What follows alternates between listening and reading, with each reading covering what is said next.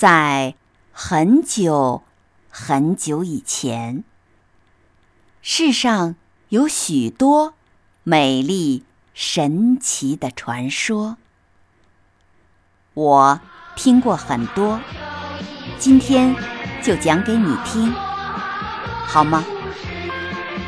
欢迎收听欧福云讲神话故事。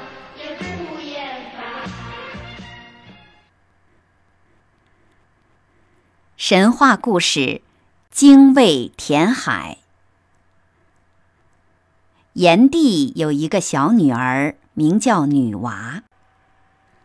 她长得很美，身材十分窈窕，胸脯高而松软，腰身纤细，皮肤白嫩细腻光滑，鹅蛋形的脸上浮着甜甜的微笑，眼睛。仿佛是两颗明亮的星星。这天，他来到东海边，站在礁石上，眺望波澜壮阔的大海，心里感动极了。在海中划船会有什么感受呢？他心里想着，把纱巾扔下大海。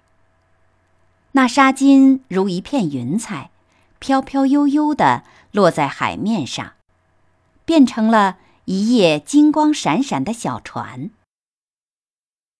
他高兴极了，纵身跳到小船上。他从头上拔下一根玉簪，迎风一晃，就成了一只银光耀眼的船桨。他手握船桨，开始划船。女娃划呀划呀，越划越高兴。在这里划船，比在长江、黄河里划船美多了。他禁不住放开歌喉，唱起心爱的歌来。优美的歌声飘荡在海上，飘荡在空中，吸引的鱼儿在船边追逐嬉戏，吸引的海鸟飞落船头，云彩听得入迷，太阳听得陶醉了。那龙宫里的苍龙被这优美的歌声吸引得坐卧不宁，竟也循声游来，想一睹这唱歌少女的风采。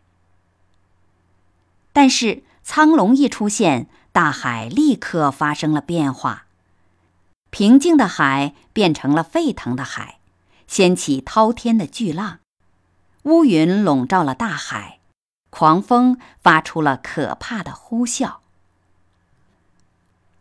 女娃有限的神力掌握不住小船，小船时而被推上高高的浪尖，时而跌进深不可测的浪谷。恐怖像一只无形的大手掐住了女娃，使她害怕极了。她后悔出来游玩时没有告诉父亲炎帝，但是炎帝对她太严厉了。根本不许他出家门，他怎么敢告诉炎帝呢？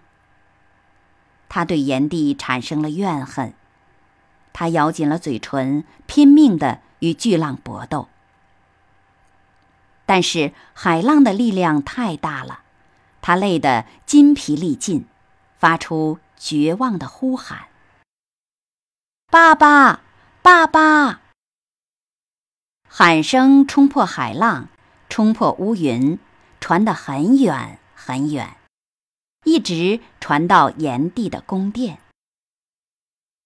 炎帝听见了，大吃一惊，连忙驾云赶到海边。但是炎帝来晚了，巨大的海浪吞没了小船，淹没了女娃。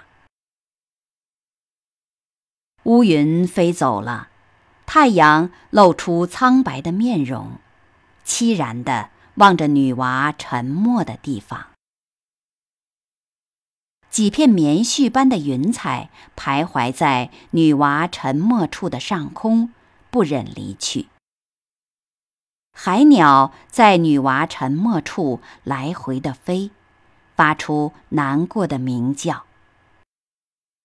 鱼儿成群结队地游向女娃沉默处，投下口里咸的食物。炎帝落下了痛苦的眼泪。炎帝离开大海以后，一只小鸟破浪而出，精卫，精卫的叫着飞走了。这只小鸟是女娃的灵魂变的。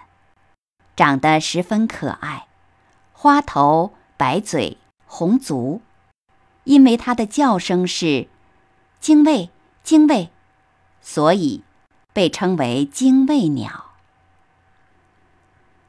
精卫鸟悲愤地飞呀飞呀，一直飞到发鸠山，才落在山头的这树上。它遥望东海，心里充满愤恨。是大海吞没了女娃的生命，使她变成了精卫鸟。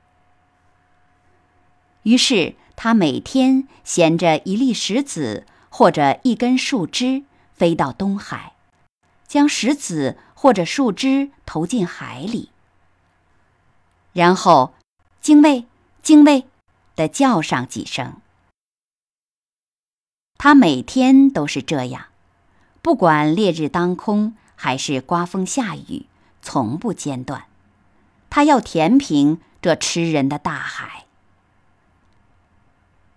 人们同情精卫鸟，每当它飞过时，都要仰头对它喊：“算了吧，精卫鸟，大海是填不平的。”但是精卫鸟根本不听，它依然每天填海。海燕同情精卫鸟，劝他说：“你不要填了，这样会累死你的。”但是精卫鸟还是不听，依然每天填海。精卫鸟坚如磐石的决心、执着的态度、顽强的精神，震惊了天神和地神。他们跑去对炎帝说。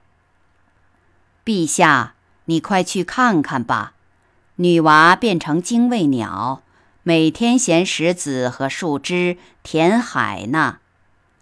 它那么小，海那么大，怎么能填平呢？你快去劝劝他吧。